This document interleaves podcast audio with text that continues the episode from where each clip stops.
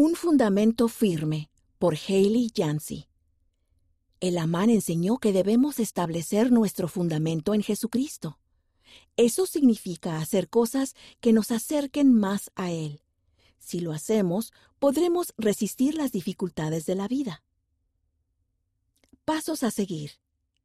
1. Recorta las rocas de esta página. 2. Elige una roca y lee el pasaje de las Escrituras que aparece en ella.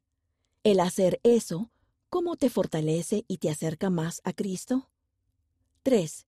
Coloca la roca debajo del templo para establecer un fundamento firme. Sigue jugando hasta que todas las rocas estén colocadas. Leer las escrituras. Seguir al profeta. Bautizarse. Arrepentirse. Vivir la palabra de sabiduría. Ir a la iglesia. Pagar el diezmo. Orar. La autora vive en Utah, Estados Unidos.